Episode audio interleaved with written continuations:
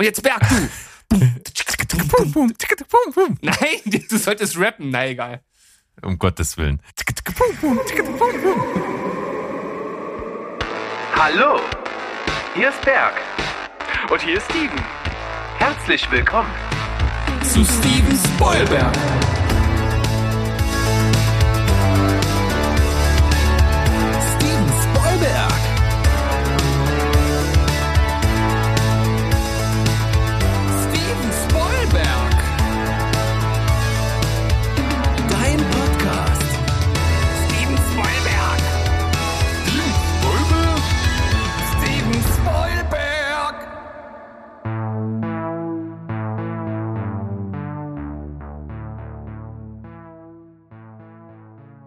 Steven Spoilberg goes Future. Unser Discord-Server steht. Wenn ihr den Zugangslink haben wollt, schaut mal auf unseren Social-Media-Plattformen vorbei oder auf unserer Website. Loggt euch ein und redet mit uns, ja? Werdet ein Laser-Lotus. Ihr steigt bei Level 1 ein und könnt euch hocharbeiten bis Level 3, was natürlich mit bestimmten Privilegien verbunden ist. Also, wir warten auf euch. Das wird ein Mordspaß. Diese Werbung wurde Ihnen präsentiert von Steven Spoilberg. Heidi ho, liebe Welt da draußen. Wir sind zurück mit einer neuen Folge Steven Spoilberg, euer Lieblingsfilm- und Serienpodcast aus Leipzig. Und mit dabei natürlich ist Steven. Du meinst wohl, MC Benetti R ist on the start, gibt voll Gas hier in diesem Podcast.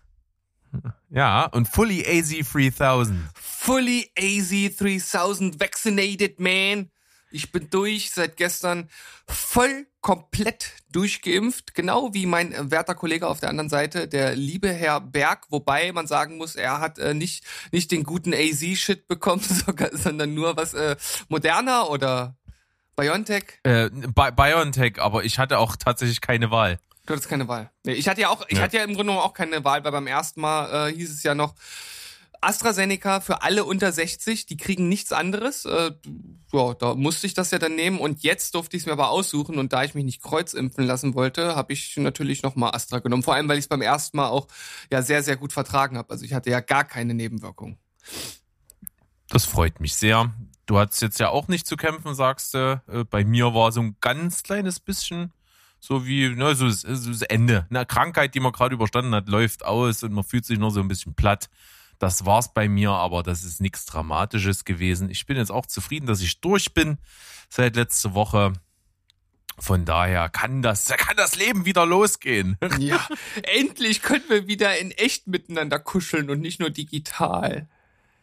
Absolut top. Freue ich mich drauf. Machen wir einen schönen Filmeabend wieder. Das Jawohl. wird gut. Schönchen. Ja, Folge 99. Äh, Wir sind sozusagen vorm Jubiläum. Und ich würde sagen, wenn wir jetzt sagen, es geht mit großen Schritten aufs Jubiläum zu, dann lügen wir auch nicht mehr.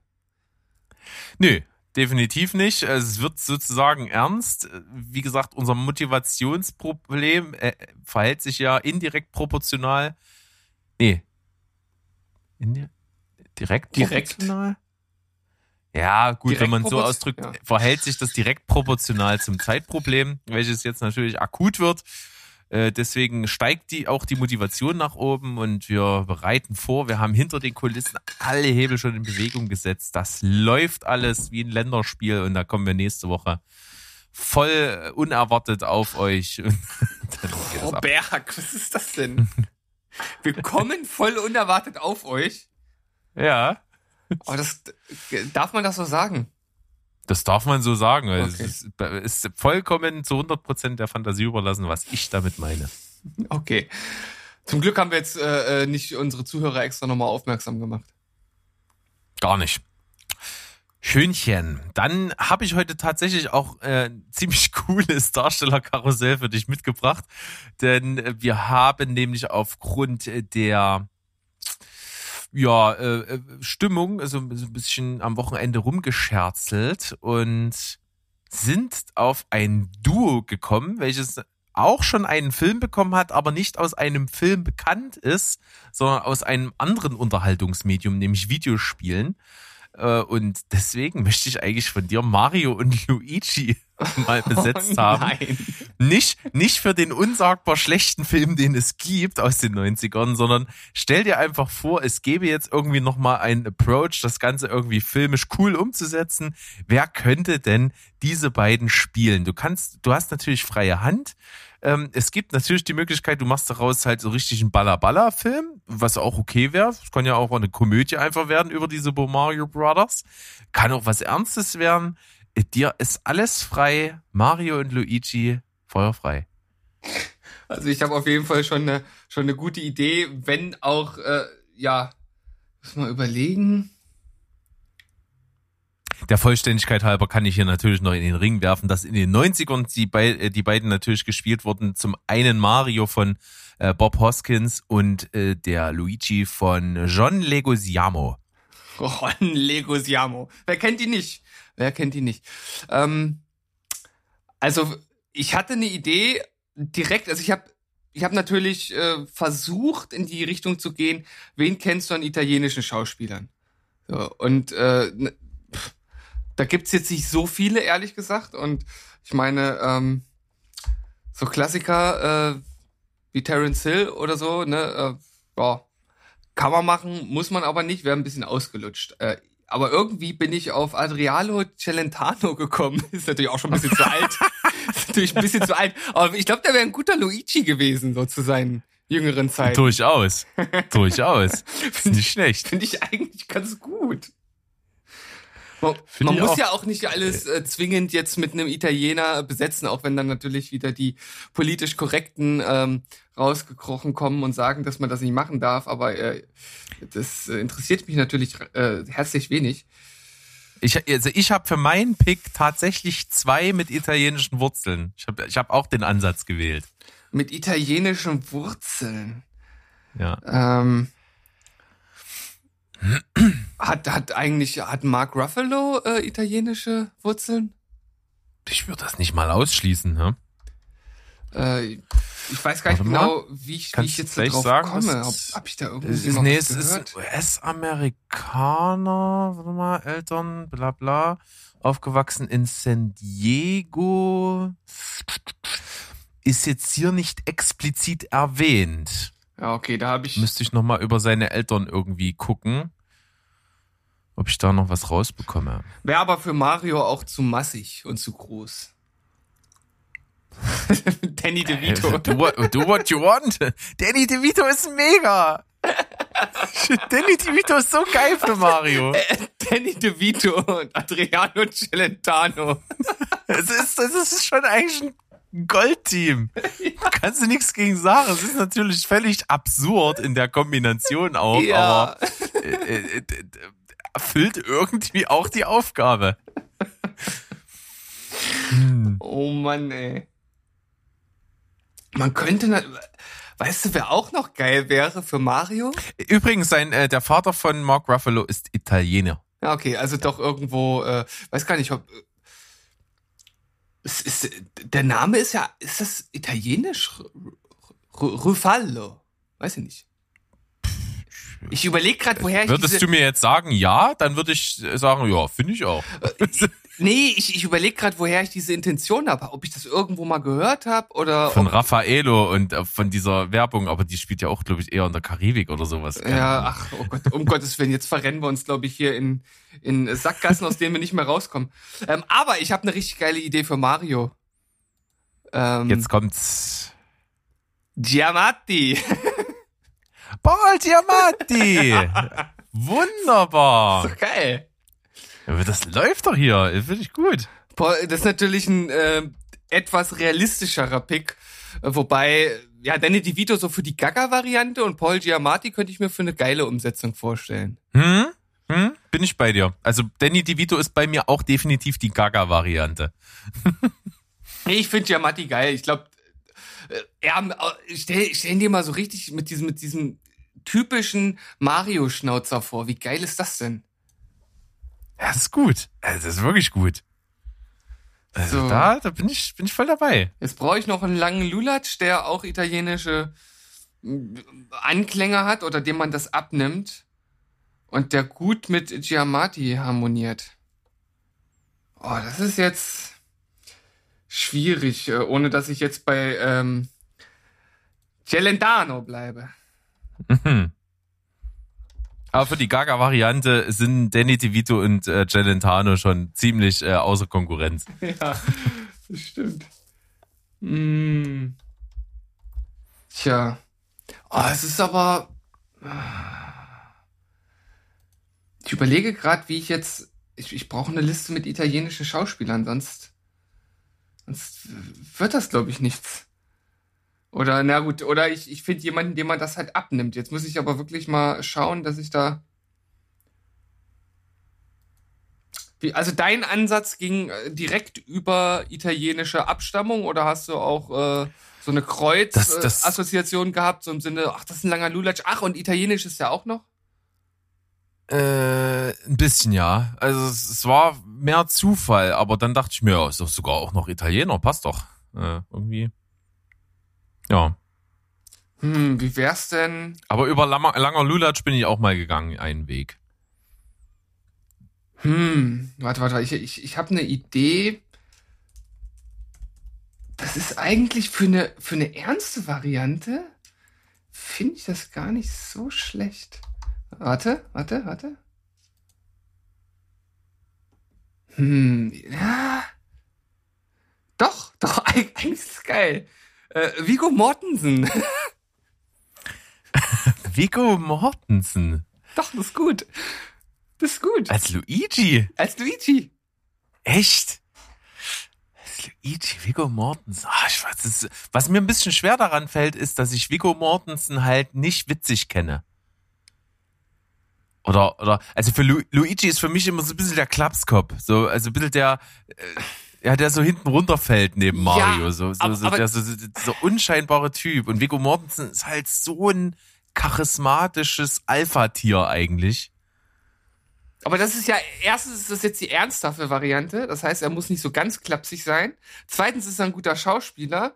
Äh, und drittens, ich habe hier gerade auf Moviepilot die Seite von Green Book auf, aufgemacht und da ist er oben im Header drin. Und wenn ich mir da jetzt noch so einen Schnauzer ran denke, dann sage ich mir, jo. Und er muss natürlich ein paar Kilo abnehmen. Äh, da ist er ja recht massig, aber Ja, in dem Film auf jeden Fall.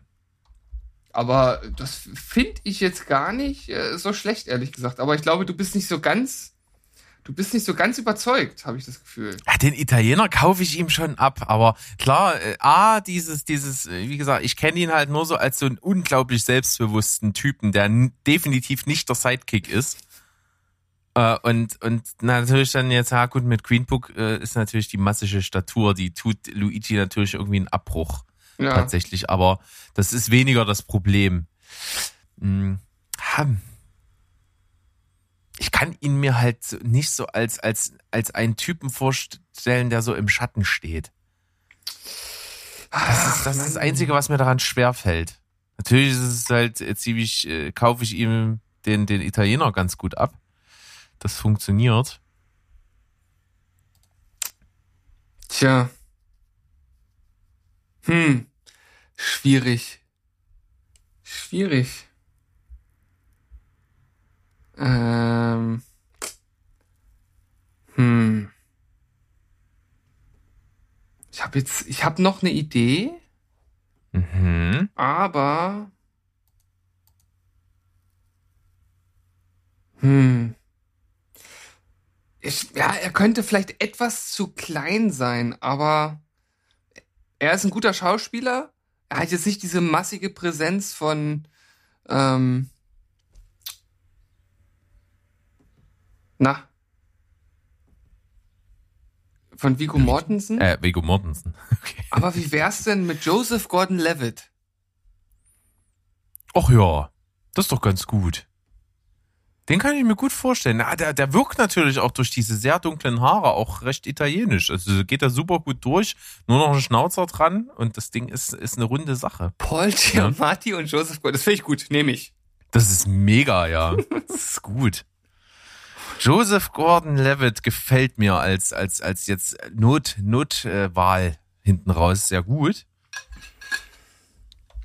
Und Giamatti ist sowieso super. Ähm, den kaufe ich den Mario zu 100% ab. Also, das ist, äh, das ist super. Ähm, was kann man da geben? Also bei Giamatti bin ich bei so einer 9,5 und bei Gordon Levitt bei einer 9. Boah, Und dadurch, geil. dass du mich überrascht hast, äh, kannst du gerne die 9,5 kriegen. Das Yes. funktioniert für mich super. Vor allen Dingen, weil du ja auch meine, meine Spaßvariante mit Danny DeVito auch hast. Und wen hattest du in deiner Spaßvariante als Luigi? Steve Buscemi. Ah, der ist ein bisschen zu klein, oder? Der ist klein, ja. Das Aber ist wobei ein bisschen das natürlich- Problem. Natürlich im Gegensatz zu Danny DeVito ist er groß. Genau, das war jetzt auch so mein Gedanke. Da, da, damit könnte ich das Größenverhältnis wieder herstellen. Äh, ich habe tatsächlich für meine Variante die beiden Italiener, die ich habe, die sind beide klein. Äh, Das wäre vielleicht auch ein bisschen ein Problem. Ich hätte halt für, für Luigi hätte ich Giovanni Ribisi, Ah, ähm, okay, der, geil. der Sneaky Pete spielt. ja. Ja, äh, ist auch durchaus als Nebencharakter schon aus ein paar Hollywood-Filmen auch bekannt. Hat, glaube ich, bei Contraband irgendwie einen Bösewicht gespielt und so. Äh, Der ist auf jeden Fall schon ein Name und er spielt natürlich eine Nebenrolle im äh, fantastischen Lost in Translation. Und als Mario habe ich, weiß nicht, ob der Name dir sofort instant was sagt, Jo- Jolo Truglio. Er spielt Boyle bei Brooklyn 99. Oh Mann. Äh, Finde ich mega, die zwei. Super gut. Mu- Muss er vielleicht ein paar Kilo zulegen, aber dann Ja, aber es ist super gut. Oder Finde ich toll. zieht ein Fettsuit an. Ja, kann man auch machen. Aber ich glaube, der hatte auch tatsächlich schon Phasen, wo er ein bisschen mehr auf dem Rippen hatte. Ich habe mal so ein paar Bilder geguckt. Äh, Der ist nicht immer so wie bei Brooklyn 99. Hm, okay. Äh, ich hatte noch so ein bisschen als Luigi-Variante Jim Parsons auf dem Schirm. Das finde ich auch geil. Das ist auch ganz gut, ne? Das große Schlachsige funktioniert definitiv. Aber ich habe irgendwie so keinen so richtigen Mario dazu gefunden. Äh, Aber mit Giamatti würde es auch funktionieren. Paul Giamatti und Jim Parsons. Das ist aber auch eine Kombi, ey. Ist irre, ja. Geil. Super gut. Äh, mit Bravour bestanden. Die Mario Brothers können sich auf einen neuen guten Film endlich mal freuen. Von daher sind wir, haben wir unser Werk für die erste Hälfte hier getan und gehen einfach mal in eine kleine Pause. Ja, und in dieser Pause werden wir an dem Drehbuch werkeln und es direkt bei Netflix einreichen, denn die drehen ja jeden Scheiß. So sieht's aus. Bis gleich. Tschüss.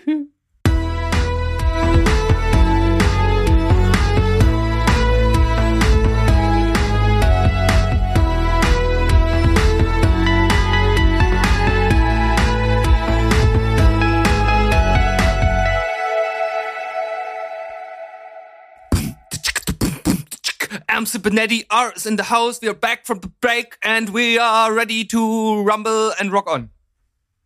So sieht's aus. Und das machen wir natürlich wie immer mit der Empfehlung oder Gurke der Woche. Jawohl. Ähm, was hast du mitgebracht? Hast du eine Gurke oder eine Empfehlung? Ich habe eine Gurke, die ist äh, zwischen meinen Beinen und ansonsten habe ich ach, das war, ein schlecht, war ein schlechter Gag, ne? Ich fand's, äh, fand's zumindest aufreizend. Aufreizend. Nee, ähm, wir lassen das Niveau wieder etwas steigen. Wir gehen heute mal in Richtung Empfehlung, denn ähm, ich habe nicht viel geschaut und ich vermute jetzt einfach mal, dass du als äh, Empfehlung vielleicht das bringen könntest, was ich als Empfehlung auch bringen könnte. Und wenn nicht, ist auch egal, dann kommt's in CCC. Ähm, ich, wir haben jetzt endlich, endlich angefangen und ich lieg dir ja auch schon so lange mit der ersten Staffel auf den Nerven, dass es dich ja praktisch wundern muss, dass ich die zweite Staffel noch gar nicht geschaut habe. Aber wir haben jetzt angefangen, die Umbrella Academy Staffel 2 zu gucken und haben jetzt die Hälfte der zweiten Staffel gesehen und ich muss sagen, ich bin wieder voll drin. Sie ist richtig gut geschrieben, auch wenn sozusagen das Ziel, was erreicht werden muss, ist exakt dasselbe wie der ersten Staffel. Also man könnte jetzt ein bisschen Ideenlosigkeit vorwerfen, aber den Kniff, wie man an die letzte Staffel angesetzt hat. Ich kann jetzt leider nichts Inhaltliches sagen, weil sonst würde ich die erste Staffel äh, spoilern und das will ich ja gerade in Bezug auf dich nicht. Ähm, deswegen bleibe ich hier sehr vage. Aber wie man dort ansetzt an die Story, wie man das miteinander verknüpft und was man so alles mit einbaut, das finde ich bis jetzt mega gut. Es ist halt hochwertig gemacht und äh, mit Elliot Page ja auch nach wie vor einfach richtig guter Schauspieler dabei.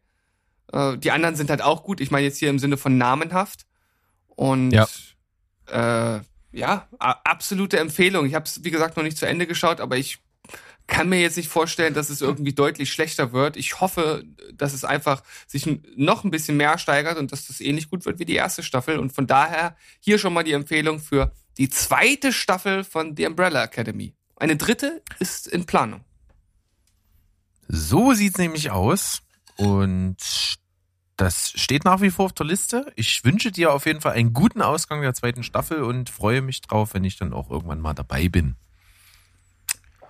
Und worauf ich mich nicht freuen kann, konnte, ist meine Gurke der Woche. Okay. Ich, ich muss das jetzt einfach abarbeiten. Du hast es ja schon gesehen, was es war und hast dir den Plot durchgelesen und gesagt, ich hätte den Film nicht mit der Kneifzange angefasst. Ähm, ich stimme dir zu, ich auch nicht. Ich habe ihn einfach nicht ausgesucht. Ich habe Frühstück gemacht und dann habe ich die dampfenden Brötchen auf den Tisch gestellt und dann war dieser Film ausgesucht. Und da ich Hunger hatte, hatte ich auch keine Lust, ein Veto einzulegen und noch mal eine halbe Stunde nach einem anderen Film zu suchen. Und habe mich einfach auf die Wahl meiner lieben Ehefrau eingelassen. Und was soll ich sagen? Es ist, es ist wirklich eine waschechte Gurke. Ja, und vor allem, du hast es ja schon gesagt, ich bin dann einfach mal auf die Startseite des Films gegangen beim Movie Pilot. Ich habe mir äh, den Plot durchgelesen, der sich wie folgendermaßen liest. Im Drama I Still Believe spielt KJ Upper nach einer wahren Geschichte den christlichen Musikerstar Jeremy Camp, dessen Freundin eine Krebsdiagnose erhält. Und das war der Punkt, an dem ich mich fast übergeben hätte. Ja, und es ist wirklich eine Kunst gewesen, dass ich mein Frühstück drin behalten habe. I Still Believe ist wirklich der Prototyp einer, eines völlig belanglosen, völlig überindoktrinativen christlichen Filmes. Das kannst du dir gar nicht vorstellen. Es ist genauso scheiße, wie sich's anhört. Ähm, es, also vor allen Dingen, ich sag mal, dieser Aspekt, der plätschert so die erste Stunde so ein bisschen vor sich hin und wird nicht groß thematisiert. Ja, also da, da hast du wirklich nur die Phase, der Typ ist, ist halt, ja, ist halt aus einer, aus einer christlichen Familie, geht aufs College, äh, ist Musiker nebenbei, lernt einen anderen christlichen Musiker kennen, der, der ihn so ein bisschen mit ja, unter seine Fittiche nimmt und dann hat er so ein bisschen die Möglichkeit, seine eigenen Songs so mal aufzunehmen und vielleicht irgendwie an eine Plattenlabel zu schicken und so. Bis dahin ist das alles noch so ganz normal belanglos. Lernt an der Uni dieses Mädchen kennen, verliebt sich unsterblich und da, dann, dann fängt so langsam so ein bisschen an, so mit diesen, ja, und ich bin aber jetzt nicht bereit und, und ich will mich sowieso aufsparen und kein Sex vor der Ehe, bla bla bla.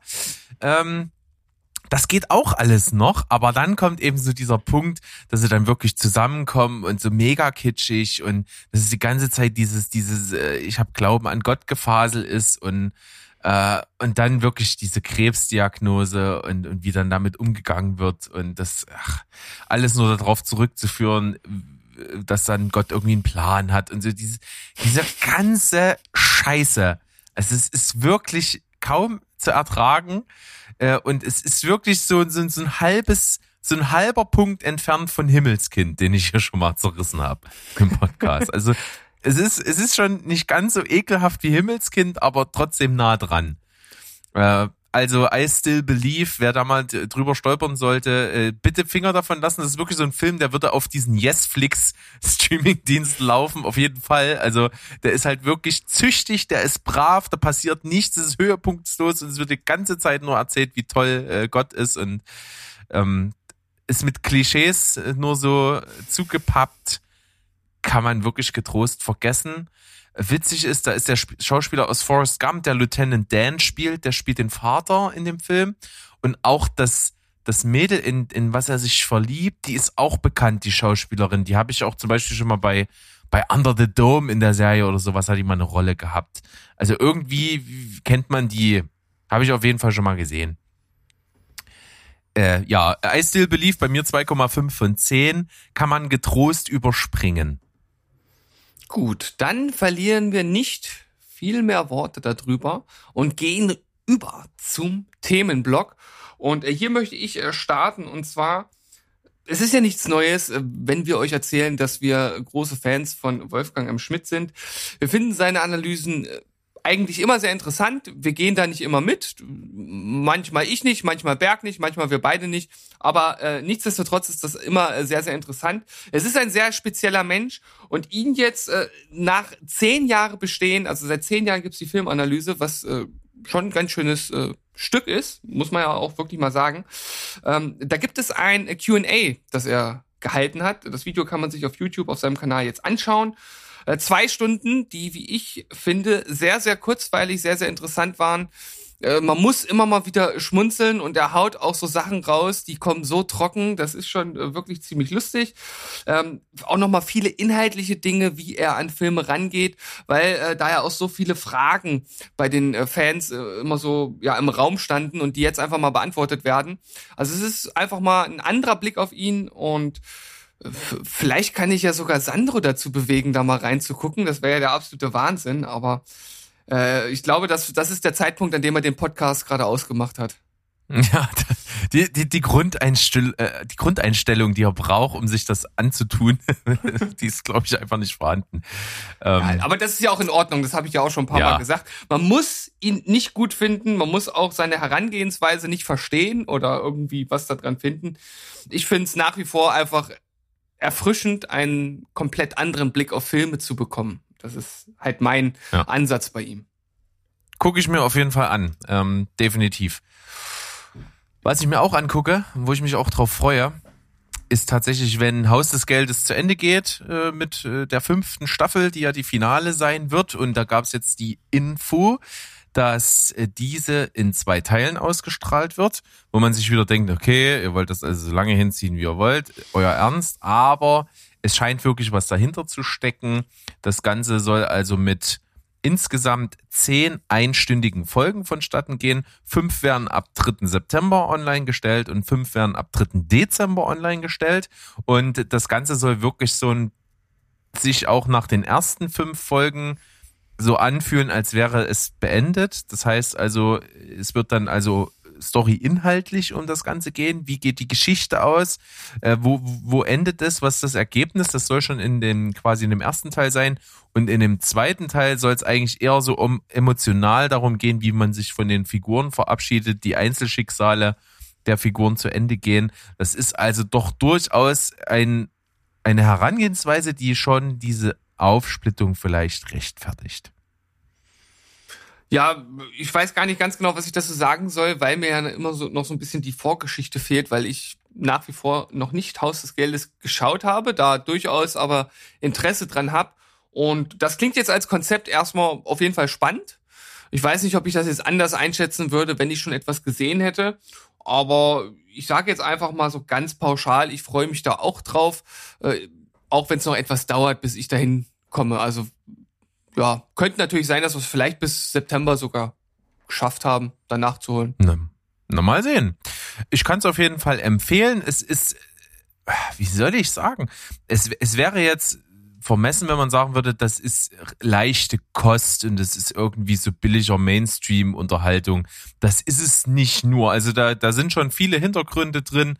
Ähm, das ist intelligent geschrieben, es ist spannend geschrieben, es ist natürlich sehr konstruiert, aber das haben Haste Movies an sich ja auch schon einfach als, als ihr Alleinstellungsmerkmal, dass es sehr, ähm, sehr konstruiert ist. Das ist hier nicht anders, aber es ist halt total zum Mitfiebern. Es sind coole Figuren, es hat so eine gewisse äh, ikonische ähm, Ausstrahlung. Also das ist auch irgendwie alles cool mit den Masken und den Overalls und, und mit den Codenamen und so. Irgendwie hat das was, was popkulturell auch sehr eingeschlagen ist und das zu Recht. Deswegen kann ich Haus des Geldes total empfehlen. Wie gesagt, ich habe alle Staffeln davor extrem gefeiert. Kann auch ähm, nur empfehlen, sich das mal anzugucken. Unterhaltsam ist es allemal. Jo, jo, jo. Dann hast du ja noch ein Thema mitgebracht, welches uns, sage ich mal, wieder in die Bereiche der Musik exkursiert. Exkursiert, das, das finde ich gut. Einfach mal äh, ein Verb draus gemacht. Du bist, du bist sprachlich bewandert. Ja, ich bin kein Deutschlehrer. Nein, Du aber. auf gar keinen Fall. ähm, ja, das sind natürlich jetzt zwei Themen, die einfach aus so zwei Leidenschaftsbereiche verbinden, Musik und Film. Und es gibt eine Band, äh, jeder, der uns kennt, der weiß, wir kommen eher so aus dem härteren Gitarrenbereich und ähm, auch so eher so modernes Zeug. Dazu zählt auch die Band Falling in Reverse. Kennt, kennt vielleicht der ein oder andere mit dem etwas umstrittenen Frontmann Ronny Radke. Schon ein spezieller Typ. Auch äh, seine Vergangenheit, ähm, da lässt sich drüber streiten. Ähm, aber was außer Frage steht, ist, dass äh, er wahrscheinlich einer der besten Sänger und Frontmänner ist, den es so in dem Bereich zurzeit gibt. Er ist auch ein unfassbar guter Musiker insgesamt. Und er hat jetzt alte Songs äh, seiner äh, Band in ja akustischen oder runtergebrochenen oder symphonisierten Versionen neu aufgenommen. Und da gibt es als aktuellstes Video äh, I'm Not a Vampire revamped ja, ist auch so ein bisschen Cringe-Alarm, aber äh, letzten Endes äh, passt das halt einfach zu them zur Thematik und vor allem auch zu dem Video. Und äh, ich hatte das schon vor einiger Zeit gesehen und äh, fand das ziemlich fett inszeniert für ein äh, Musikvideo. Geht auch relativ lang, sieben Minuten. Und ich habe jetzt mitbekommen, dass äh, dieses Video auf sechs äh, Filmfestivals mit Preisen äh, ja, prämiert wurde. Bei den Los Angeles Film Awards, bei den London Independent Film Awards, bei den Open Window International Film Challenge, bei der Open Window International Film Challenge, äh, beim Falcon International Film Festival, beim Hollywood, was heißt das? Boulevard Film Boulevard Festival. Film Festival und beim Canadian Diversity Film Festival. Also, ihr seht schon, da scheint ein bisschen was hinterzustecken. Das hat auch äh, mehr als 10,50 Euro gekostet oder 10,50 Dollar. Das sieht man dem Video an. Wie ich finde, auch eine äußerst gelungene Version des Songs, äh, die übrigens, Fun Fact, tatsächlich so ein bisschen ein Show-Off-Song ist. Er wollte dort einfach alles reinpacken, was er halt als Sänger drauf hat. Und ja, jeder, der sich das anguckt, der äh, wird auch diese Facetten entdecken. Ähm, Zeig mir die Bandbreite, zeig mir die Bandbreite. ja, wirklich. Es ist, es ist Wahnsinn. Und es, also, das ist einer dieser Songs, der halt gefühlt von allen Reaction-Videokanälen äh, dort draußen auf YouTube schon äh, ja als Thema behandelt wurde. Es äh, hat ziemlich viel Staub aufgewirbelt sozusagen. Inszenatorisch stark, kann ich auch empfehlen. Verlinke ich euch bei der äh, Folgenbeschreibung im, äh, auf unserer Homepage. Könnt ihr euch mal gerne angucken, auch wenn das nicht eure Musik ist. Das ist halt, wie Steven schon sagte, sehr runtergebrochen. Das ist also alles mit, mit viel Klavier und so. Also das kann man sich gut mal reinziehen, auch wenn man nicht der härteren Musik zugeneigt ist. Cineastisch ist es auf jeden Fall allemal wertvoll und tatsächlich muss man dem guten Mann zugute halten, dass der wirklich schauspielerische Talente hat. Ja, ja. Viele Talente. Also wie gesagt, äh, Genie und Wahnsinn liegen ja so oft äh, nah beieinander und das scheint auch bei ihm der Fall zu sein. Und dementsprechend, wer da jetzt ein bisschen Lust bekommen hat, schaut mal rein. So sieht's aus.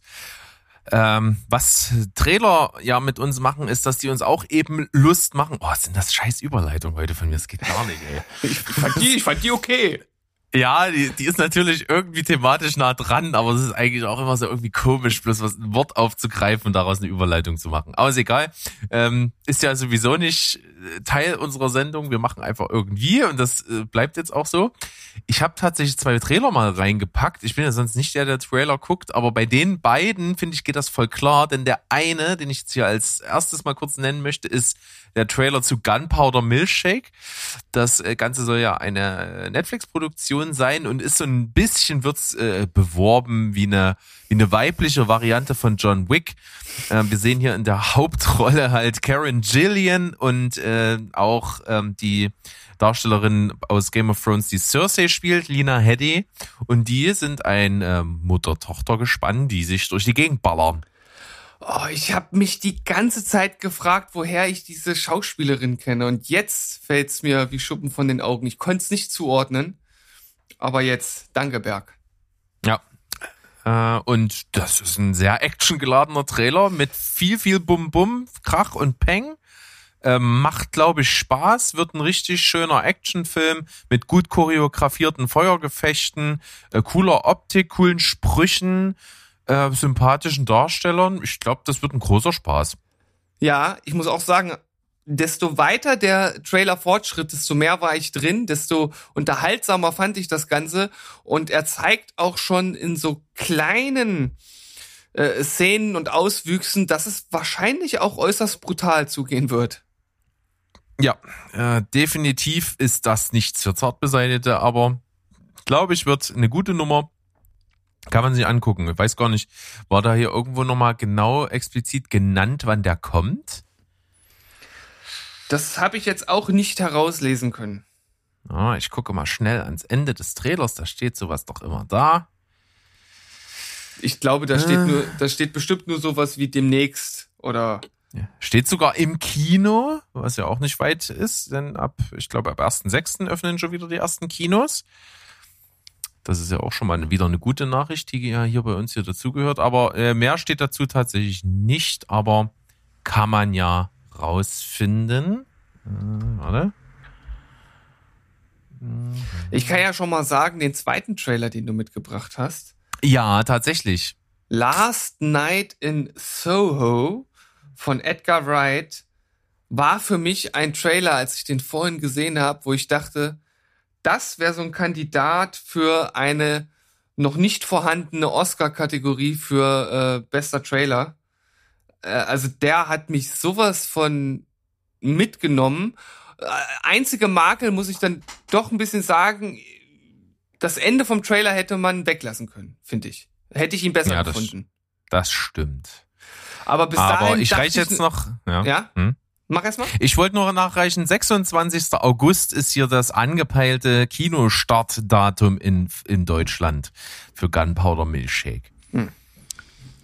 Aber so, ich muss äh, sagen, zurück zu Last Night in Soho. Ja. genau dieses mysteriöse und man weiß nicht so richtig, was passiert da eigentlich. Es wird auch bis zum Ende des Trailers gar nicht gesprochen. Das ist und dann diese diese runtergebrochene Version eines eines Klassikers. Ähm, das fand ich unglaublich gut. Und wer so ein bisschen sich noch erinnern kann zu unseren Jahreswechselfolgen, die wir zusammen mit der Spoilberg Crew gemacht haben, da haben wir auch über die besten Filme von 2020 gesprochen und dann ging es am Ende der Folge mal kurz darum, worauf wir uns so freuen. Und da war dieser Film bei mir auf jeden Fall mit dabei. Ähm, Edgar Wright, sowieso ein Typ, der irgendwie coole Filme macht, der so einen ganz eigenen Stil hat, ne, der verantwortlich ist für ähm, die, die Blood and Ice Cream Trilogie, unter anderem für Baby Driver. Also der Mann hat eine eigene Handschrift und äh, wir haben ihn noch nicht so richtig in so einem waschechten Horror-Mystery-Genre gesehen, was du jetzt gerade angesprochen hast, was mit Last Night in Soho sich ändern wird. Und Anya Taylor-Joy ist in einer der tragenden Rollen in diesem Film. Was will man mehr? Ja, nichts. Man man kann glücklich nichts. sterben. Man kann absolut glücklich sterben. Weißt du, wer Ähm. jetzt auch glücklich sterben kann? Amazon. Uiuiui. Das ist, das ist eine Überleitung. ähm, äh, übrigens, Last Night in Soho wird uns ähm, am 11.11. diesen Jahres, wenn alles gut läuft, im Kino dann beherbergen. Ja, Und, nicht auf Amazon, Prime, um nochmal eine schlechte Überleitung zu machen. Ja, jetzt, jetzt gönn ich sie dir. Das äh, kann man so sagen, denn wir haben letzte Woche drüber gesprochen und ho holla, die Waldfee ging das schnell. Der Deal scheint unter Dach und Fach zu sein. Die MGM-Studios werden von Amazon aufgekauft. Ja, für schlappe 8,5 Milliarden Euro. nee, Dollar. US-Dollar. Dollars. US-Dollar. US Also knapp äh, sieben Milliarden Euro. Das ist schon mal eine Summe, die man aufrufen kann. Und was uns das alles bringen wird, ist momentan natürlich alles noch Spekulation, aber natürlich gehen ja etliche Rechte, wie unter anderem die Rechte an der ähm, James Bond-Reihe, wie wir gesagt haben, über. Es gehen die Rechte an der Rocky-Reihe, glaube ich, über. Äh, und natürlich etliche Filmklassiker, die unter MGM entstanden sind. Also da wird es natürlich äh, nochmal ein ganz anderes Portfolio irgendwie geben. Und wie Amazon das für sich nutzen wird, das wird die Zukunft, glaube ich, zeigen. Ja, wir können einfach gespannt sein, wir müssen abwarten und ja, einfach das Beste hoffen. Äh, muss ja, so ein bisschen muss man sagen, durch die Corona-Pandemie und dadurch, dass jetzt viel mehr über die Streaming-Dienste läuft, habe ich so ein bisschen das Gefühl, dass so insgesamt die, die Filmqualität so ein bisschen drunter gelitten hat. Also, es gibt hm. immer noch gute Filme, aber es kommt halt auch viel Schrott. Also gerade, wir wissen ja, Netflix ist irgendwie so ein Vielproduzierer. Bei äh, Amazon bin ich mir da noch nicht sicher. Aber weiß nicht, äh, ich, ich habe ein bisschen Bedenken, so. Gerade bei dieser Monopolisierung und hm, dann gibt's halt so bestimmte, bestimmte Schablonen, bestimmte Vorgehensweisen, die halt irgendwie funktionieren für das breite Publikum und ich kann halt mir vorstellen, dass darunter bestimmte Filmreihen auch leiden könnten. Mal gucken. Das kann definitiv sein im Bezug auf die prinzipielle Qualität würde ich vielleicht den Gedanken mit einwerfen, dass natürlich dadurch, dass alles sich auf die Streamingdienste verlagert, ja auch deren Bestreben viel, viel größer ist, immer wieder neuen Scheiß rauszuhauen. Was einfach ja auch dieser Zeitgeist ist. Ne? Es ist nur neu, nur, nur neu ist gut. Äh, versuch mhm. mal irgendjemanden, der sich damit nicht beschäftigt, zu sagen, hier, äh, guck doch mal den Film an, der ist zwei Jahre alt. Das, das, das könnte schon ein Ausschlusskriterium sein. Ja, so alten Scheiß guck mir nicht an, guck mir lieber hier den neuen von so und so an. Ähm, das, das ist so ein bisschen leider der äh, en vogue so. Und dadurch wird natürlich auch auf Krampf und auf Schnelligkeit halt mm, produziert, was eben dann eben auch zu einem deutlichen äh, unausgereifteren Produkt vielleicht führt am Ende. Und dazu kommt natürlich noch diese Masse, äh, kaschiert natürlich auch die Perlen. Ich musste gerade gehen, tut mir leid, deswegen konnte ich nicht direkt antworten. nicht, nicht, dass ich deine Ausführungen langweilig fand, aber ach Berg, es war ein langer Tag. Ja, ja. Ja. Aber würde ich mal sagen, äh, dass, dass durchaus auch diese, diese große Masse an produzierten Kram und Filmen und Serien äh, dazu führt, dass dieser Dschungel, durch den man sich wühlt, halt immer größer wird und man da halt erstmal die guten Filme entdecken muss. Ja, na gut, das ist ja das ist ja nicht mal mehr Zukunftsmusik, das ist ja jetzt schon so. Ja, eben. Also von Aber daher. Ja, dadurch, dass wir es schon erleben, ist es natürlich auch, glaube ich, einfach ein, äh, ein Aspekt daran. So, Steven, wir sind jetzt ja hier so langsam zum Ende der Folge gekommen und es wäre ja jetzt wichtig, nochmal so ein bisschen was anderes reinzubringen, um schon mal thematisch überzuleiten zu unserer Folge 100 nächste Woche. Mhm. Und ich habe mir gedacht, da das Thema, was ich heute gewählt habe, irgendwie so ein bisschen auch danach ruft, dass wir uns jemanden dazu holen, um das kurz zu diskutieren, äh, machen wir das so. Bei mir geht's nämlich darum, ich habe unlängst den Film The Square gesehen. Ähm, das würde ich jetzt einfach mal der nächsten CCC-Folge heute vorwegnehmen. Äh, und zwar ist The Square ja so ein bisschen ein Film, der sehr polarisiert hat. Der hat damals auch riesen Rundumschlag gemacht, weil er in Cannes die Goldene Palme gewonnen hat. Und ich habe den jetzt gesehen und das ist halt wirklich echt, finde ich, ein sehr sperriger, Arthouse-mäßiger Kunstfilm. Und da wäre so ein bisschen mein Ansatz, heute mal darüber zu reden, was dann so in einem Film noch geht, dass es irgendwie als Unterhaltung oder ähnliches durchgeht und ab wann ist es denn so avantgardistisch, dass es halt einfach nur noch Kunst verkopft, Arthouse und nur noch für so einen kleinen elitären Kreis von Leuten vielleicht irgendwie zugänglich. Und ähm, nachdem ich den Film gesehen habe und bewertet habe oder versucht zu, zu, hab zu bewerten beim Movie Pilot, habe ich gesehen, dass unser geschätzter Kollege der Mo Nee, Quatsch, der Stu, kannst du schneiden an der Stelle, sorry. Äh, der Stu den Film gesehen hat und eine 8,5 von 10 gegeben hat. Und ich weiß bis jetzt noch nicht so richtig, wie ich den bewerten soll. Und deswegen dachte ich mir, komm, wir holen den doch einfach mal dazu. Ja, und Wenn wir von der Wüste reden, dann ist das Kamel nicht weit. Hier ist er, der Stu. Ah, hallo, äh, bin ich hier richtig? Ich wurde eingeladen, Fotos von Bergs Mutter anzuschauen. Ah ja, da bist du goldrichtig hier. Ich habe dir die schönste rausgesucht und werde sie dir äh, zur Bewertung vorlegen. Äh, aber das machen wir, äh, wenn das Ganze hier vorbei ist, ne? weil das ist nur, nur, nur was zwischen uns beiden. Ja. Okay, okay, verstehe das. So, ja. Hallo, ähm, ja, ich bin hier, weil ich äh, reden soll über Kunst- oder Arthouse-Filme und The Square. Und ich weiß nicht, warum die beiden Pappnasen glauben, ich bin dafür der richtige Mann, aber jetzt bin ich halt hier. Hallo.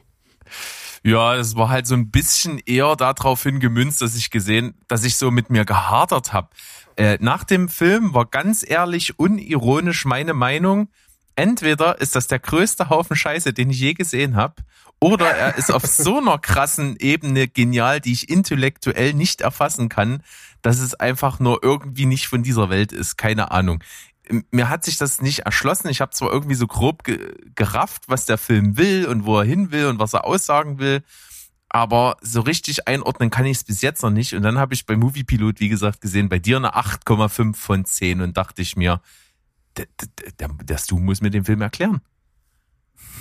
Gut, der Stu hat den bislang nur einmal gesehen, damals im Kino. Das ist halt jetzt auch schon ein paar Jährchen her.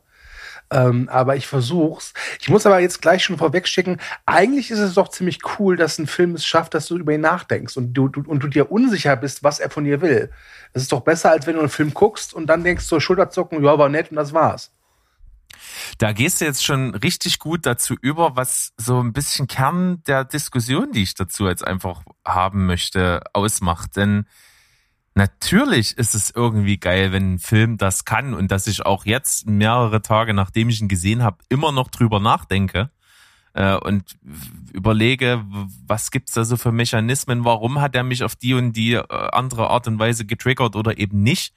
Ähm, und abgesehen jetzt mal davon, dass Steven den gar nicht gesehen hat, hat er aber natürlich ja auch eine Sicht auf solche Filme, die so geartet sind. Äh, und da ist einfach erst mal, bevor wir da allgemein drüber reden, äh, jetzt nochmal kurz zurück zu dem Film. Ähm, wer den nicht gesehen hat, das sind bestimmt einige. Es ist ein Film, der spielt in Stockholm. Es geht um ein Museum und um den Kurator Christian in diesem Museum. Und das Museum kauft einen, ein neues Exponat an und das nennt sich The Square. Das ist grundsätzlich einfach nur äh, in den Boden ein vier mal vier Meter Quadrat äh, mit so einem Leuchtring quasi ausgewiesen. Und die Idee ist, dass innerhalb dieses Quadrates äh, ganz bestimmte Regeln von Fürsorge und Anstand zwischen den Menschen herrschen, sozusagen so moralische Grundsätze quasi gleich gemacht werden und dass jeder, der in diesem Quadrat ist, äh, erwarten kann, dass er, dass ihm geholfen wird, wenn er um Hilfe bittet und umgekehrt. Also es sind die gleichen Rechte und Pflichten für alle, die sich in diesem Quadrat befinden. Äh, und der Rest des Films hat im Prinzip gar nicht direkt mit diesem Quadrat und diesem Exponat zu tun. Wir sehen eigentlich viel mehr den Kurator, dem am Anfang Handy geklaut wird, der dann irgendwie auf der Suche nach seinem gestohlenen Handy ist äh, und das Ganze verfolgt in irgendein äh, Vorortsarmenviertel von Stockholm äh, und dort so seine ganz eigene Art hat, irgendwie das zurückzubekommen. Äh, und dann gibt's noch ein paar andere Szenen, wie das Museum mit der Werbekampagne um dieses Exponat umgeht. Und das ist alles so ein bisschen, sage ich mal so, nicht synergetisch miteinander. Das hat zwar irgendwie grob mhm. miteinander zu tun, bewirkt, beeinflusst sich aber nicht gegenseitig. Und das ist so ein bisschen die Odyssee, die im Film ist. Äh, und viel mehr zum Inhalt könnte ich jetzt gar nicht sagen, oder? Hast du noch was zu ergänzen? Ähm, also in meiner Erinnerung war es ja auch so, dass äh, Teil dieses Kunstobjekts, dieses Square ja ist, ähm, dass ähm, man, wenn, sich, wenn man dieses Objekt betritt, entscheiden kann, ob man Vertrauen hat und seine Handy- und Brieftasche einfach äh, auf so einem Tisch liegen lässt oder man es irgendwie mitnimmt. Und dieser Christian, der übrigens sehr gut gespielt hat von diesem Klaas Bang, den kennt man als Netflix Dracula unter anderem, ähm, tut ja immer so, als ob er weltoffen ist und dass er der Menschheit vertraut. Und gleich beim, ich glaube, einer der ersten Szenen wird ihm ja sein Handy geklaut. Ne, und er versucht ja auch dieses Handy zurückzubekommen. Und er wird ja damit immer wieder konfrontiert, dass er nach außen halt so tut, als wäre er Anführungszeichen unten, ein Gutmensch, Anführungszeichen oben, aber in der Realität immer wieder damit konfrontiert wird, dass er Menschen auch nur in Schubladen steckt. Das ist eben das, was ich mir noch so äh, in Erinnerung gerufen habe jetzt äh, in der Zeit, wo du geredet hast. Ähm, und was ich dem Film auch noch äh, zugutehalten muss, ich fand, der hat eine sehr schöne Art von Humor, teilweise sehr schwarz, teilweise auch absurd. Es gibt ja diese eine Szene, wo diese dieses, äh, diese Kunstveranstaltung ist, bei diesem Dinner, wo dann dieser eine Typ da auftaucht und den Affen macht, wortwörtlich. Ähm, und damit das ganze Event ja quasi äh, gegen die Wand fährt. Und auch diese, ich nenne es mal, Liebesszene zwischen Klaas Bang und Elizabeth Moss äh, mit dem Kondom, das waren auch ganz hübsche Szenen, die zum einen äh, die Figur dieses Christians, wie ich finde, gut ausgebaut haben, weil er halt immer wieder damit konfrontiert wird, dass er selbst einfach Menschen in Schubladen steckt und das ist quasi so ein Automatismus. Und ich glaube, dass dieser Automatismus in uns allen drin steckt. Ich glaube, ähm, äh, kleine Philosophiestunde von meiner, von meiner Seite aus, dass jeder, du siehst einen Menschen und du steckst ihn sofort in der Schublade rein. Ich glaube, das ist ganz normal. Ich glaube, die große Kunst ist es dann, bevor man die Schublade zumacht, nochmal zu überlegen, ob das so richtig ist. Genau. Und ich sag mal, das kann ich. Entschuldigung, nee, aber das war jetzt. Weißt nee, finde ich. Ich, ich halte ich den gut. Monolog meines Lebens und merkst so, genau. nee, ich finde das gut. Das sind so die Sachen, die der Film auf jeden Fall von dir will. Und mhm. das, was du jetzt aber so schön eloquent auf den Punkt gebracht hast, das, also das erschließt sich A nicht unmittelbar und B musst du mhm. dir das als Zuschauer sehr, sehr hart erarbeiten. Das heißt, wenn wir jetzt mal auf die Machart des Ganzen und wie das Ganze rübergebracht und gezeigt wird eingehen, dann ist es so in diesem Film und das macht ihn, finde ich, für mich zu so, ein, zu so einer Gratwanderung zwischen einem Film und eigentlich irgendein Stück Kunst. Weil der bricht ja mit allen Regeln, aber nicht so wie, ich bin cool, ich breche die Regeln, sondern der macht im Prinzip all das, was sich etabliert hat äh, beim Machen eines Films. Wie schreibt man ein Drehbuch, wie schreibt man eine Geschichte, wie stellt man Figuren dar. Eigentlich hm. negiert er das alles und ist deswegen unglaublich anstrengend zu gucken. Äh, und ich habe es vorhin auch schon mal angedeutet, die Szenen, die da passieren, die haben aufeinander so gut wie keine Auswirkung. Das sind einfach nur aneinandergereihte Szenen, die für sich coole Momente darstellen, gebe ich dir vollkommen mhm. recht. Aber so diese Geschichte und wie erzähle ich einen Plot, das verfolgt der Film gar nicht. Und im Gegenteil, ich habe sogar ein Interview gelesen mit dem Regisseur, der hat halt wirklich gesagt, ich mache keine Szenen, die nur dazu da sind, den Plot zu erklären. Und das, also er macht das mit Absicht, das nicht zu tun. Und das finde ich macht's halt so kompliziert und deswegen ist es für mich persönlich schon irgendwie weit weg von einem Film, sondern eher so ein ja, so, so wie so ein Kunstwerk, was du irgendwo hinstellst und wo, wo alle sich doch gefälligst bitte selber die Gedanken machen sollen, was das jetzt eigentlich ist. Mhm. Ähm, kann ich verstehen. Ähm, es gibt halt, also es ist halt ein Aussagefilm, es ist kein Plotfilm. Da gebe ich dir recht. Und wenn der Regisseur es ja auch zugibt, dann sind wir ja da auch d'accord. Ähm, aber ich fand's, also ich fand interessant. Ich kann verstehen, dass man da Probleme hat, sag ich mal, reinzukommen. Aber ich für meinen Teil saß halt damals im Kino und habe mich da wirklich ähm, ja vereinnahmt gefühlt. Ich konnte da so abtauchen. Ich, irgendwann setzte bei mir dann so so eine Art Gehirnmotor an, wo ich dann automatisch versucht habe, Sachen zu analysieren und zu reflektieren. Und ich finde, das ist zumindest für mich auch eine Art von Unterhaltung. Nehmen wir mal ein prominentes Beispiel, ist Stanley Kubricks 2001. Das ist ein Meisterwerk, aber das ist kein einfacher Film. Der ist ultra anstrengend. Ja, den würde ich jetzt auch nicht als Unterhaltungskino bezeichnen. Aber jedes Mal, wenn ich ihn gucke, habe ich unglaublich großen Spaß, da in diese Welt einzutauchen und zu hinterfragen, was bedeutet das, warum tut er das? Und auch wenn der Film keinen richtigen Plot hat, oftmals ist es ja auch so, dass wenn ein Plot fehlt oder so ein roter Faden fehlt, dass das eigentlich noch mehr die Tür aufmacht für ja, Interpretationsspielereien. Und ich könnte mir vorstellen, dass es vielleicht auch so bei The Square ist. Das stimmt, aber zudem ist er halt auch sehr lang. Das muss man auch dazu ja, sagen. Stimmt. Also der geht ja. äh, ganz gut über zwei Stunden. Und was halt wirklich ist, du hast halt keine Szene, die eine Pointe hat.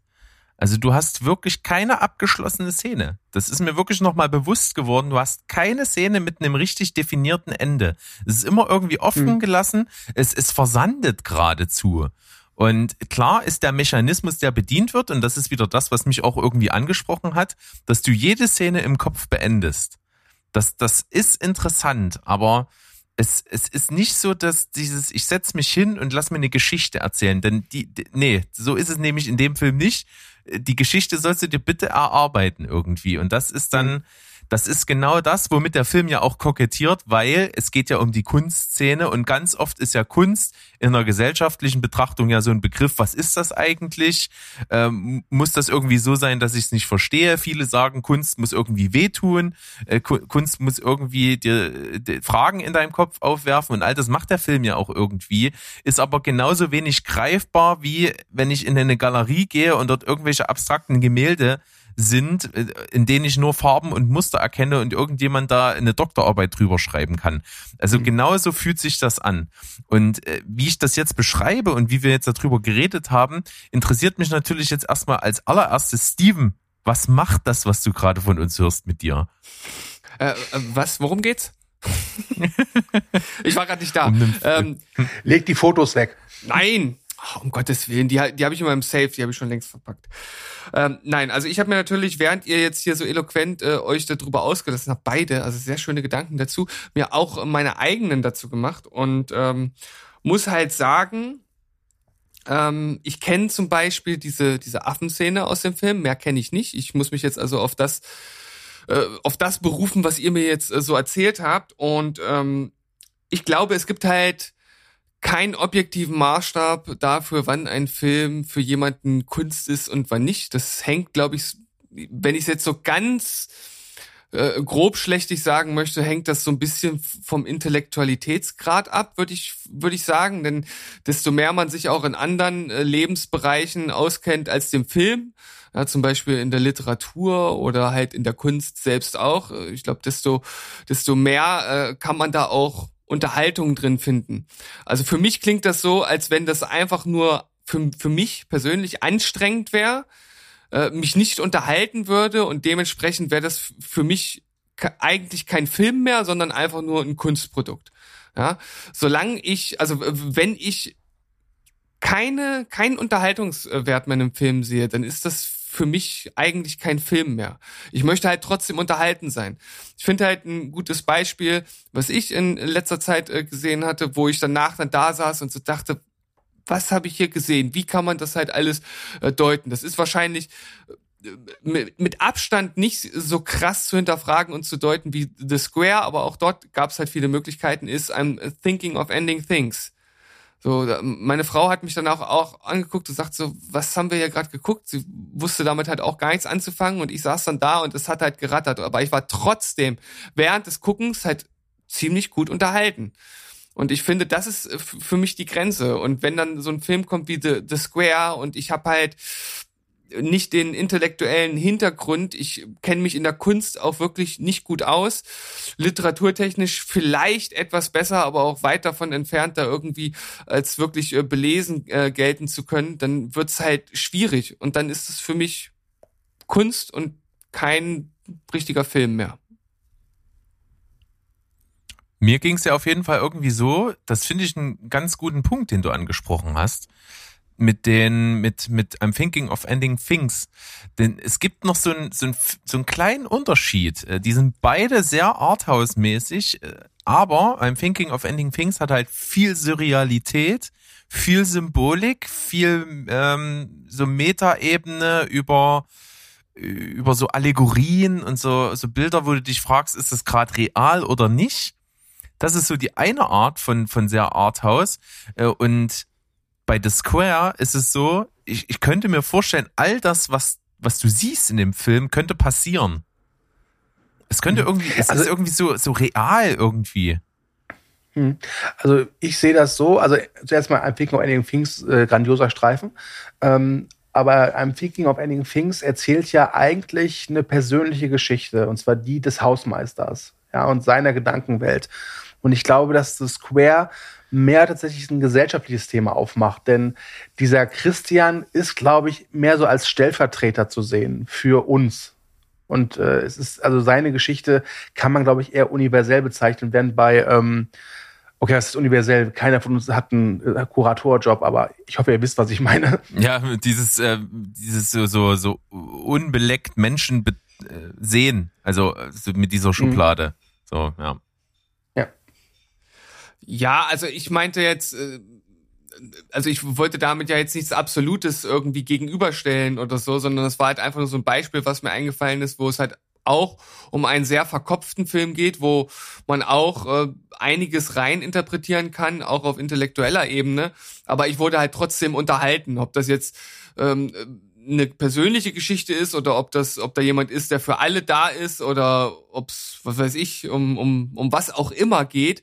Ähm, mhm. Das ist mir gar nicht so wichtig, sondern es geht mir ja letzten Endes darum, Film ist für mich immer noch ein Unterhaltungsmedium, was super gut auch wichtige Botschaften und gesellschaftliches und intellektuelles und literarisches rüberbringen kann.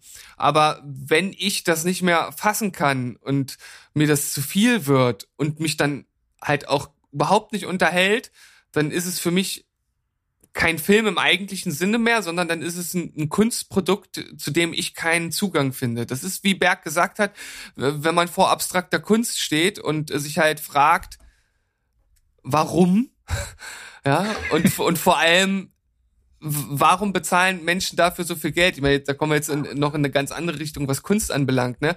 Aber ähm, man steht davor und denkt sich oder, oder, oder versteht das halt einfach nicht, dann ist das für, für mich halt keine Unterhaltung mehr. Das, das da fehlt ja. mir halt was, da fehlt mir ein, ein, ein wichtiger Aspekt. Es ist halt eine einfach gesagt eine subjektive Wahrnehmung. Ne? Genau, ich meine, ja. äh, der eine hat halt Freude bei Film A, der andere hat halt Freude bei Film B. Äh, das, äh, das ist ein Disput der Menschheitsgeschichte, den wir hier nicht lösen werden. Nee, genau. Aber und ich finde auch, das ist absolut richtig, dass du das gesagt hast. Ich finde das, äh, ich wollte dich da keinesfalls jetzt äh, irgendwie widerlegen, sondern eigentlich im Gegenteil, ich wollte dich bestätigen. Das ist die ähnliche Art von, von Film und die, die, genau der gleiche Konflikt eigentlich. Äh, nur, dass der eben bei deiner persönlichen Grenze woanders liegt und du das bei I'm Thinking of Ending Things besser akzeptieren kannst. Wenn ich mal jetzt hm. noch einen Film reinschmeiße, ähm, der ein bisschen tatsächlich in die Richtung von I'm Thinking of Ending Things geht, ist ja Cynic durch New York. Mhm. Der, aber mhm. den fände ich halt auch weniger unterhaltsam, weil der halt auch so super kompliziert ist und wir uns beide danach auch gefragt haben, was, was ist das? Was haben wir da gerade gesehen?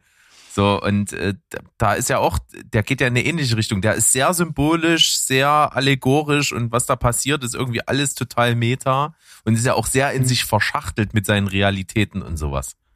Und, und, und also erstmal schaut oder nicht, dass du den Titel fehlerfrei ausgesprochen hast. Das schaffe ich nämlich nicht. ich habe es zumindest versucht. Ich habe zumindest so klingen wollen, als wüsste ich, wie man es ausspricht. Das, das hast du auf jeden Fall glaubwürdig rübergebracht. Ja, danke. Ähm, ja, aber um jetzt nochmal darauf zu, äh, zurückzukommen, was ich gesagt habe, mit man muss halt einen, einen bestimmten Belesenheitsgrad oder ein äh, bestimmtes intellektuelles Ver Verständnis auf verschiedensten Gebieten haben, um halt gewisse Dinge genießen zu können. Also sind wir, das ist ja auch eine eine gewisse äh, Subjektivität, ja, die jetzt auf Wissen beruht, ne? Also jemand wie Wolfgang M. Schmidt, den wir ja vorhin schon mal äh, erwähnt haben, äh, der äh, hat natürlich keine Ahnung, der hat wahrscheinlich schon 3.000, 4.000 Bücher gelesen zu äh, auch äh, den unterschiedlichsten Themen. Der hat dann eine ganz andere Grundlage, als das bei mir oder vielleicht auch bei Berg oder äh, Stu der Fall ist und kann äh, sich dann entsprechend solchen Filmen wahrscheinlich anders, anders nähern als wir und erkennt da auch gewisse Dinge drin und kann die direkt miteinander verknüpfen. Und da entsteht ja dann auch eine gewisse Form der Unterhaltung, vor allem wenn man sie auch Interesse für diese äh, äh Gebiete hat.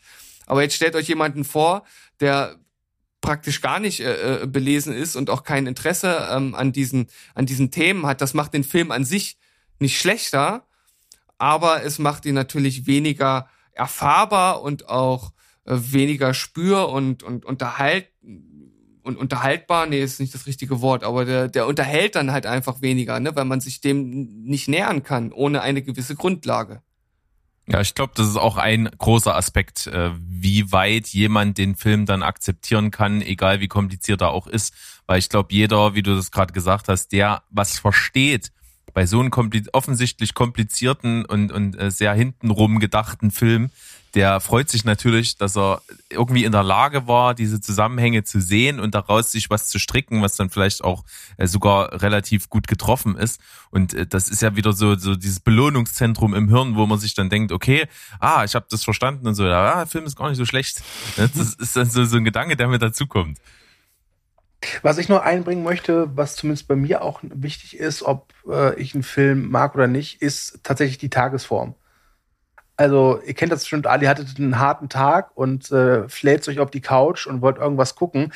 Da würde ich jetzt nicht sowas wie The Square gucken. Also ich glaube, da würde ich auch sagen, geh mir weg mit der Kacke. Da gucke ich mir lieber jetzt Dwayne Rock Johnson an, wie er halt irgendwie durch Jumanji sich rumballert. Ähm, ich glaube, das ist auch wichtig. Es gibt, glaube ich, Filme, für die muss man ja, so blöd das klingt, bereit sein. Da muss man offen für sein und sagen, okay, ich versuche mich jetzt dem da auszusetzen, was da auf mich zugerollt kommt. Gebe ich dir vollkommen recht. Also Tagesform ist auch ein Thema, was wir hier, glaube ich, mal als, äh, als Folgenthema irgendwie mal hatten. Das ist ganz wichtig. Das ist bei mir auch innerhalb so der letzten anderthalb Jahre wirklich ein krasses Thema geworden, dass ich wirklich zu bestimmten Zeiten nur eine bestimmte Art von Film gucken kann. Gerade wie du sagst, so am Ende einer Woche, Freitagabend, da will ich, da will ich die Hirn aus Blockbuster. Da ist, da ist irgendwie so ein, so ein Army of the Dead oder was weiß ich, so ein Zombieland oder irgendwas. Das ist da genau das Richtige für so einen Freitagabend. Hingegen für so ein, äh, so, ne, das Problem ist, man kennt ja mich so als Rom-Com-Gucker. Das ist natürlich für mich ideal zum Frühstücken so, wo ich nicht groß aufmerksam sein muss. Ich kann dem Plot folgen, auch wenn ich mal irgendwie zwischendurch auf Toilette gegangen bin oder weiß der Geier was. Das kann man so schön nebenbei wegsnacken. Das funktioniert da mhm. auch irgendwie. Ja. Tja, also. Aber Romcoms am Morgen ist auch interessant, finde ich. ja, funktioniert. Also, na gut, noch lieber irgendwie so was Feelgood-mäßiges, äh, was aber ja oft auch irgendwie zusammenfällt. Ich glaube, für Berg mhm. gibt es keine Tageszeit, an der Romcoms nicht funktionieren können. das ist eine steile These. Es gibt, es gibt sehr schöne Romcoms und auch sehr clevere Romcoms. Also, ich bin jetzt nicht der größte Romcom-Fan, aber es ist jetzt auch kein Genre, wo ich, äh, wo mir die Fußnägel aufrollen. Das ist dann eher sowas wie Musicals. Da bin ich eher raus. Absolut. Das ist ja auch eine ganz bestimmte Form der Kunst. Ja. Genau. Aber wohl, wohl da richtig. würden wir jetzt ein anderes Feld aufmachen und ich finde, dass wir jetzt ja eigentlich das äh, Ganze ziemlich gut äh, abgerundet haben und jeder. Darf ich noch etwas kurz sagen? Nein, kannst du nicht. Ein... Jetzt reicht's. Doch, du ich bist mache einen Vorschlag. Benimm dich! So, so ruhig jetzt dem. Jetzt ist der Papa dran. Ähm, ich würde es abfeiern, wenn ihr eines Tages mal eine Musical-Folge Steven Spielberg macht und zwar halt wirklich als Musical. Oh Gott, ich, du willst mich nicht singen hören. Ich kann nämlich nicht singen. Ja, das ist, äh, kann Russell Crowe auch nicht und er hat's getan. Also. Ich fand, der hat eine sehr schöne Stimme. Okay. Muss ich sagen, also tief inbrünstig. Äh, ist, Hallo, gut, dann mach das ich den ist Russell der Teaser zu unserem Musical mit mir und mit Berg. ja, das ist das Niveau dann. Holen. Das ist das hm. Niveau, ja. Und dann gibt's ein paar Breakbeats. Und jetzt Berg, du. Nein, du solltest rappen. Na egal. Um Gottes Willen. Nein, äh, ganz schnell wieder vergessen. Vielleicht tun wir dir irgendwann mal den Gefallen, äh, wenn du Geburtstag hast und eine gewisse Summe Geld an uns spendest, lässt sich das vielleicht einrichten. Okay. Ähm, aber äh, war schön, auf jeden Fall. Finde ich gut, dass du hier zu dem Thema ein bisschen was beigesteuert hast. Äh, ist wirklich so, dass, glaube ich, jeder seine Grenze irgendwie da selber zieht. Aber wir sind uns, glaube ich, einig, das funktioniert nur, wenn man sich irgendwo in irgendeiner Art und Weise einen Unterhaltungswert rausziehen kann. Ansonsten ist es dann wohl irgendwie das Klassische, es kann weg, es ist keine Kunst mehr. Hm. Ähm, äh, das ja. ist vielleicht das ja. Fazit irgendwo. Ja, ähm, doch, würde ich auch so sagen. Und was auch immer furchtbar ist, ist, wenn man zu irgendwas gezwungen wird, wenn es so ein Pflichtprogramm ist. Du musst das jetzt gucken, äh, dann ist das auch immer keine gute Voraussetzung. Mhm. Nee, das ist dann auch die Grundeinstellung wahrscheinlich, mit der man da rangeht. Äh, ich vermute ja. mal, wir haben Steven nicht den, Wundmess, äh, den Mund wässrig gemacht für das Schauen von The Square, oder? Äh, lass mich kurz überlegen. Nein. Gut. Dann haben wir das auch gemacht äh, und ich würde sagen, das war so eine schöne Nummer. Du hast du nicht eventuell Lust, nächste Woche zu unserer Folge 100 vorbeizukommen und das Ganze mit uns ein bisschen moderationsmäßig abzuarbeiten? Nö.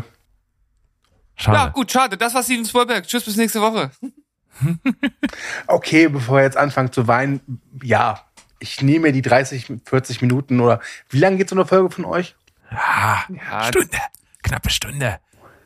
Darf auch mal anderthalb sein für einen Jubiläumsanlass. Ja, okay. Ja, ich räume da irgendwas frei. Für ja, euch. Ich, ich Weil ich den Berg so gerne mag und den anderen Typen. Ah, okay. Ich wollte, ich wollte gerade sagen, ich, äh, ich schicke dir noch mal einen Schein mit Benjamin Franklin drüben äh, äh, drauf rüber, aber jetzt hast du dir äh, diese Situation so richtig schön verschissen. Äh, ich brauche keinen Geldschein, ich schnupfe meinen Koks um Strohhalm. Danke. Ja, ist viel praktischer und wiederverwendbar. Hat nur Vorteile. Ja, genau. Schön. Dann machen wir das. Äh, wir sehen uns dann, hören uns nächste Woche zu unserer hundertsten Folge. Da gucken wir mal, was da alles so auf uns zukommt. Und das bringt mich natürlich zu dem Stichwort, ihr da draußen, die ihr so schön 100 Folgen lang zuhört, äh, ihr könnt auch gerne Fragen stellen, denn wir wollen das so ein bisschen so machen, dass wir so ein bisschen behind the scenes gucken. Äh, es soll ein bisschen so äh, um das Drumherum um den Podcast gehen und wie Steven und ich so das Ganze hier aufbereiten, was so äh, an Vorbereitungen da reingeht, wie wir da so Sachen entstanden sind, die wir Keine. hier machen und wie nicht. Ja, äh, auch. Das ist auch eines der Konzepte, die wir vorstellen werden. äh, aber trotzdem schickt gerne mal irgendwie Fragen. Ähm, wenn ihr nicht wollt, dass wir die vorher lesen, dann könnt ihr die bei Instagram an stu-klein, also stu-klein schicken. Das ist nämlich unser wunderbarer Moderator. Der wird das alles fachmännisch sammeln und dann äh, eloquent an uns stellen. Und äh, ich verlinke das dann auch nochmal bei Social Media alles. Ich stelle euch nochmal ein paar Mal die Woche die Frage, ob ihr nicht ein paar Fragen einreichen wollt. Und dann kriegen wir das Ganze hier, glaube ich, nächste Woche schön über die Bühne. Also ich freue mich. Wir freuen uns Wir auch. Uns erst. Und vor allem war das total schön, dass du einfach mal hier vorbeigeschaut hast und mit uns dieses doch sehr anspruchsvolle Thema äh, sehr komplex auseinandergenommen hast. Danke dafür. Äh, ich habe zu danken. Ich äh, habe mich in den letzten Tagen nicht so schlau gefühlt wie in den letzten 30 Minuten. Danke. Sauber. Ein Ziel wieder erfüllt. Das Lebensziel für, die, für heute ist erreicht und deswegen können wir mit ganz ruhigen Gewissen uns verabschieden, wie immer mit den Worten Tschüss, Ciao und Goodbye. Bleibt spoilerfrei. Tschüssi, Koski.